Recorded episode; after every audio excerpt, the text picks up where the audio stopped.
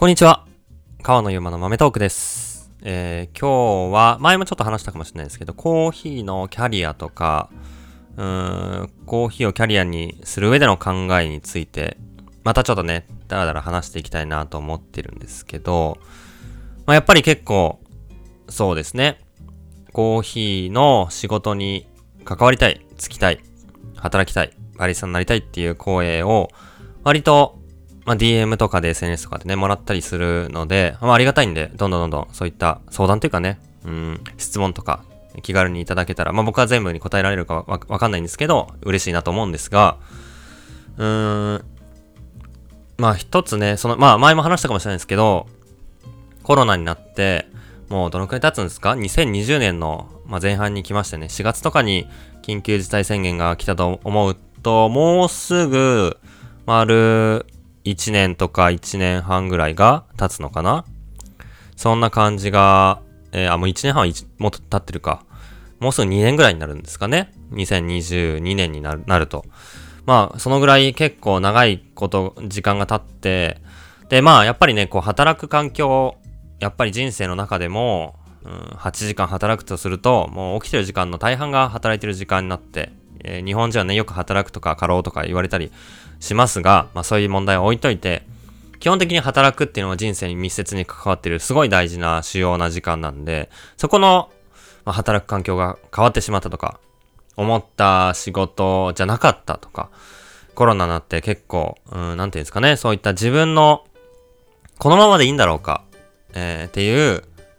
今の環境に対して考えを、まあ、深めてみたりとか、えーじゃあ退職した、転職したっていう友達を見たりとか、まあその中で、まあ上司に相談とか友達に相談とか家族に相談とかいろんな、こう思いが多分、もっとぐるぐる寄り回ってる、うん、時期なのかなと思います。本当にまあ、うん、ポジティブな理由ってよりかは、まあなんか、なんか違うなとか、やっぱしんどくなってきたなとか、もっとやりたいことやってやろうっていう、なんかなんかそういう機会は結構まあ増えてきたんじゃないかなと思ってて、その時にコーヒーっていう、えーカフェに働きたい、コーヒーが好きだからその仕事をしたいっていう話が結構まあ、で、まあそれ結構ね、よく考えてみると、うーん、しんどいことかなとも思ったりするんですよね。うーん、どういうことかっていうと、まあ、まずまあ、なんて言うんですかね。やっぱ日本で働くって大変だなって思います。本当に心から。僕自身は大学卒業した後、大学の時にコーヒーが好きでコーヒーにハマって、大学3年 ,3 年の時にコーヒーを始めて、で、個人事業主として始めて、副業が OK な会社で就職しようとも思って、リクルートっていう、えー IT の会社に、えー就職して、で、IT の仕事に就きながらコーヒー屋を、えー運営する店長というかね、まあ、お店に立ってくれるメンバーが一緒に始めたので、お店は任せつつ土日はお店に行くみたいな生活をずっとやってて、で、1年半ぐらいでリクルートを辞めて、えー今の仕事に、まあ、えー今のお店を個人事業主からから法人に変えて、えー今に至るという感じなんですけど、まあ僕はまあそういった1年半ぐらいちょっとだけしか社会経験ないし、社会経験っていうかね、あの、サラリーマン時代はないし、まあもうすでにやりたいことが見つかって、それをやりながらっていう環境だったんで、こう、ちょっと一般的に言うサラリーマンの経験とは、まあ状態が違うのかなと思ってはいて、で、やっぱその、ほんとね、いろんな、うん、事情というか環境があるんじゃないかなと思うんですよ。で、まあ嫌な奴がいるとか、仕事が本当にクソつまらんとか、まあどういうストレスを抱えてるかっていうのは本当人それぞれだと思うんですけど、め、すべてがハッピーでストレスフリーっていうのってまあないと思って、よりまあ日本はね、そう働く時にストレスがかかりやすいと思うんで、いやマジで今のしんどいな。じゃあ新しいこと始めるにもちょっとそんな時間ないしな。うん、コーヒー好きだからちょっとそういう方に行きたいんだけど、どうすればいいんだろうっていう悩みってやっぱり生まれるなと思って、で、まあその時にど、どうすればいいのかていうのが、うーん、まあ考えたいんですけど、一つは、うん、難しいんですけどね。まあまずコーヒーで働くとしたらっていう選択肢からちょっと追っていくと、一つは、まあコーヒー屋を立ち上げる。うん、これはどっちかっていうと、うん、やることは企業、企業ですね。自分で事業を作るっていうことなんで、うん、まあ、コーヒー屋をやる、カフェをやるっていうだけに聞こえるんで、すごい軽く、あの、思われるかもしれないですけど、まあ、やっぱりちゃんと事業計画を立てて、資金を集めて、それで利益を出すように、ちゃんとモデルを組んでいくっていう意味では、まあ、企業なので、結構まあ、それは難しいルートなのかなと、一般的には思う、僕は思ってます。まあ、とは言ってもね、僕はまあ、とりあえずやってみようっていう気持ちで、どんどんどんどん、とりあえずやってみたらっていうふうにずっと言ってるんですけど、まあ、よく考えてみたら、まあ、難しいことなのかもしれないなないなとも思っていて、難しいっていうかね、一般的にはまあ、そんな気軽にはできないかもしれないことなのかなと。もう一つがコーヒーに関わることとしては、まあ、バリスタとして働く。これはまあ、えー、就職するっていうところなんですけど、まあ、まずアルバイトからでも別にすぐ入れる世界だと思うし、えー、まあ、ここはそんなにハードルは高くないのかなとは思うんですけど、で、まずそのどっちのルートの方が自分は向いてるのか。まあ、普通にね、あのー、自分のお店を持つっていうことを目指すにしても、どっかで働くっていうところが多分、最初必要になってくるルートだと思うんで、まずまあ働いてから決めるっていうところもいいかもしれないですね。で、その時に、なんて言うんすかね、こう、うーん、まあリスクっていうのが何なのか自分が、じゃあコーヒー屋で働くために転職するってなった時に、いやでもこれはリスクかもなって思うことって結構思い当たることあるんじゃないかなと思うんですよ。例えば、うーん、そうですね。まあ、大きい会社で勤めることに比べると、もしかしたら給料は低いかもしれない。もしかしたら、えー、働く環境は今ほど良くないかもしれない。例えば、ボーナスがない可能性もあるし、えー、まあ、労働環境としての、うん、立ち仕事っていう物理的な面もあるかもしれないし、あとは、細かい、その、まあ、えー、条件面が、えー、会社、大きい会社の方が恵まれてるかもしれない。例えば定期的な、えー、社内での健康診断とか、社内でこう、えー、こういう制度で福利厚生があってとかっていうことは、まあ、こう、小さいコーヒー屋だったら、もしかしたら大企業ほどはないかもしれない。えー、そういうふうに、あまあ、あとはね、まあ、長く長期雇用が、えー、まあ、モデル的に安定しない可能性があるかもしれない。っていうことは、まあリスクとしてあり得て、うん、それで踏みとどまってしまう可能性もあると思うんですよね。で、それはわかるんですけど、うん、何がリスクかっていうのを自分の中でこう整理すると結構見えてくるんじゃないかなと思っていて、っていうのは、やりたいことがやれないことがリスクとも捉えられるし、やっぱり安定した生活は絶対に必要で、それが第一で、で、そこがあった上で、余暇の時間で好きなことをやるっていう風に徹する方が幸せなパターンもあると思うんで、そこでなんかこう、なんて言うんですかね、コーヒーって結構そこが混同しやすい仕事かなという風に思っていて、っていうのは、お客さんでコーヒー屋に行った時って結構こう、穏やかで、リラックスして気持ち切り替わるし、うん、あ、こういう幸せな時間っていいなその延長線上で、その感覚の続きとして、コーヒーで働く、コーヒー屋で働くっていうことを想像するパターンって結構多い、まあ、勝手に思ってるんですけど、まあ、あるのかなと思ってるんですけど、実はコーヒー屋ってむちゃくちゃ忙しいんですよ。やることめちゃくちゃマルチタスクで、例えば、ロースターだったら、えー、豆の需要の予測から豆の発注、発注だけでもめちゃくちゃ大変なんですけどね、いろんなえー、豆のサンプルの中から商社と掛け合って何がコンセプトに合うとか、季節ごとのスケジュールとか量とかを考えて発注して、それを焙煎して、それをクオリティコントロールで、えー、まあ、カッピングして、焙煎し終わったコーヒーバリスタに渡ったとしたらそれを、えー、まあ、朝調整して、同時に豆の発送があるから、まあ、オンラインショップの豆の管理とか見たり、問い合わせが来たりとか、電話来たりとか、営業が来たりとか、で、お客さんにはコーヒーの魅力をそのお店のコンセプトに乗ったって伝えなきゃいけないし、その日の気温とかによってお客さんの出入り全然違うし、えー、まあ、不良のことが起きたりとか、まあ本当にね、同時にたくさんのことを考えないと、オーダー受けるだけでも、ラテが何個と、あ、次の方がドリップの何の豆で、したらもう新しい方が出てきて、入ってきて、で、同時にテーブル見たらちょっとこうキョロキョロして何か聞きたそうにしてる人がいたり、水がない人がいたりとか、っていうことがあった時に何の順番でどどうやっていくかっていうのを同時並行的に仕事しなきゃいけないんで、お店にお客さんとして行った時の感じと、飲食店の働いてる裏側の、うん、忙しさというかね、なんていうんですかね、メンタリティは全然違う別物なんですよ。だから、まずコーヒーに興味持ってつことはすごい嬉しくて、僕はコーヒーやってる側からしてもすごい嬉しいし、もっと興味は持ってほしいんですけど、そ、その受け手としてのコーヒーに対して持った感情が、発信側に立った時に同じ感情で臨めるかというと、全く別世界っていうのは前提に置いた方が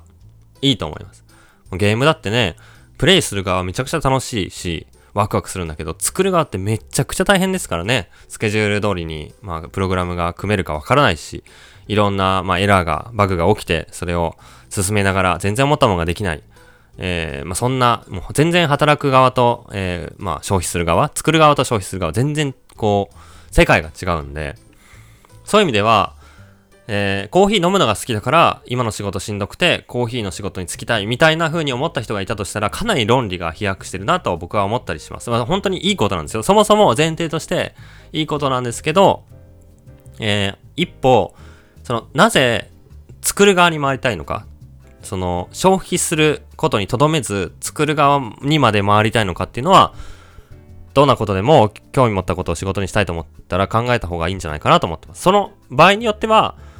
ある程度保証された安定的な環境の中で、余暇の時間で本当にやりたいことを受け手として十分楽しむっていうことが幸せなことは本当にあるんで、よくね、その、好きなことを仕事にすべきか議論ってあるじゃないですか。で、僕はまあ、好きなことを仕事にしてるので、好きなことをどんどん仕事にしていこうって思うんですけど、そうじゃない意見もすごい納得できるなと僕は思ってるんですね。好きなことは趣味として留めておいた方がいい。好きなことを仕事にして成功できる人なんて本当にわずかしかいないみたいな話って本当にあって。で、それはね、難しい。だからまあ、正解不正解ないと思うんですよ。でも、その、リスクの考え方として、チャレンジできなかったことを一生悔やむかもしれないって思ったらやった方がいいと思うし、うーん、本当にその趣味っていうのを楽しみ尽くしたいって思うんだったら、今の環境にいた方が楽しみ尽くせる可能性は大きいわけなんですよ。受け手にいる時間が長いんで、出す、発信する側、作る側に回ると、受け手として楽しむっていう観点は、純粋に、まあ、働いてる時間はなくなりますよね。働いてる時間は出す側なんで、ああ、コーヒー飲んで美味しいわっていう気持ちは得られないわけなんですよ。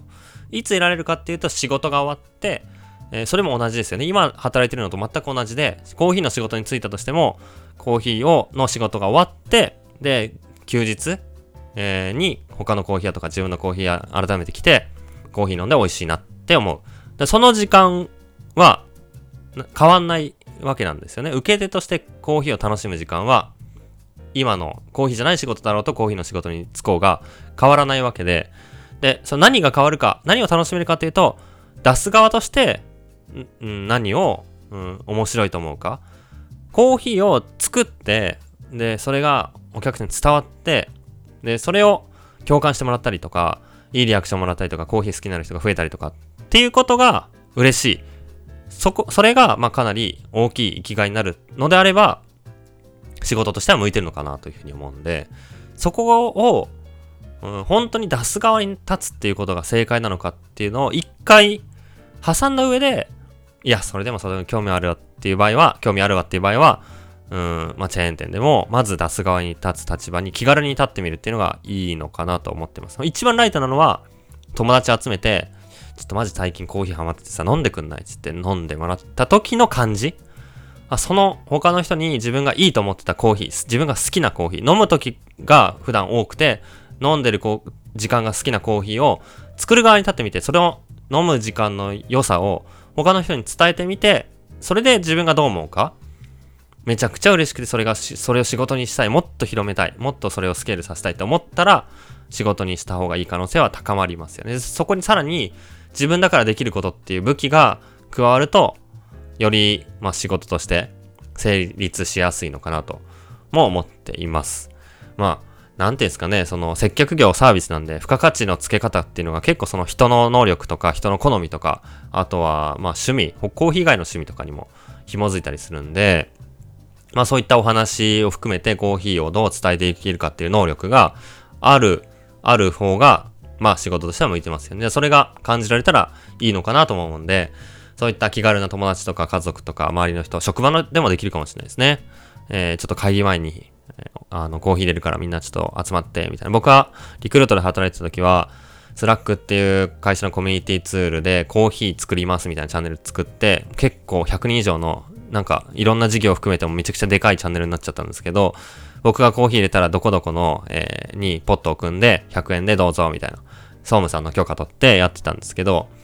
それもね、うん、まあ僕自身、そのコーヒー、コーヒー屋にめがけてくる人じゃなく、そうじゃない人にコーヒーを伝えるっていうこととか、それでの、まあ、嬉しさとかっていうのも、職場働きながら別の仕事、関係ない仕事をやってたんですけど、コーヒーに携われていたし、発信側としての楽しさっていうのを得られていたので、まあ、そういった、まあ、同僚とかね、会社でもし入れる、まあ、そういった雰囲気があるんだったら、やってってもいいのかもしれない。そういう趣味を仕事にするって結構その、そこが転換になるのかなと。受けてから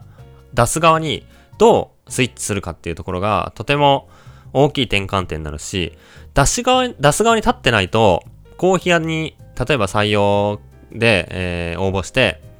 話すときに、コーヒー飲むのが好きなんですって語られても、え、じゃあ飲んでたら幸せじゃないですかってなっちゃうんで、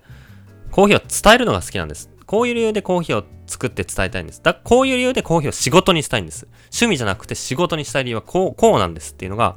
語れないと、その、より意思、意思を重んじてるような、えー、チームとかお店とかには、まあ入るのは、まあ入るっていうかね、共感してもらって、ああ、じゃあ、うちのチームに入った方がいいねっていう風に採用してもらうのは難しいんじゃないかなと思うんで、まあより人手が必要とか、えー、まず入ってトレーニング受ければある程度成り立つみたいな、えー、まあ簡単なステップから入った方が確実だと僕は思うんで、まずそういう風に入ってみていいんじゃないかなと。まあ大手のね、ドトールでもスターバックスでも結構スタバ出身多いし、ブルーボトルでも入れるかもしれないし、そういったところから入っていって、まあ、間口広いところから、よりその自分の信念とか、どういうスタイルでどういうことをやっていきたいかっていうのを定めた上で、えー、それをちゃんと伝えて、まあ、えー、望む理想のコーヒーに働き、修行を積んで、まあ、いつかは自分のお店作りたいな、だったら、それを、それに向けて行動するっていうのが、いい順番なのかなというふうに思うと、話をすごいぐるぐる戻して、コロナになって、今の仕事がなんか違うなと思って、じゃあコーヒーやろうっていうのは、今のステップを踏むと、踏まないあ、踏んでない状態なんで、踏むと考えがまた変わるかもしれないし、今の仕事が幸せに感じるかもしれないんで、うーん、なんかその辺がね、うん、気になったというか、うん、コーヒーって本当に作る側全然違うよ。めっちゃしんどいよっていうか、しんどいっていうかね、大変だよっていうのは、分かった上で、それを、がむしろプラスなんですっていう風になれるかどうかっていうのは、まあ、コーヒーじゃなくてもそうだと思うんですけど、なぜその仕事を選ぶのか。仕事っていうのは何かを作って、何かの価値を作って、誰かにとってそれが価値だと伝わるからこそ成り立つことだと思うんですよね。で、それがコーヒーでも当てはめないといけない、いけないので、働くっていう風になると。あの同じような考え方で、今の会社、もし働いてる会社があったらそこで、就職、まあ就職するときの採用面談で話すようなことをコーヒー屋にも語らなきゃいけない。じゃあそれが語れる状況にあるのかっていうことは、えー、考えると、少しこう、コーヒー屋で働きやすくなるんじゃないかな。働くステップがより明確になるんじゃないかなと思っています。そうなったらなんか、何をすべきかっていうのがだんだん、うん、見えてくるし、そのリスクっていうことを考えると、今すぐもうやめて、スタバで働く方が幸せな人もいるかもしれない。それが早いかもしれないし、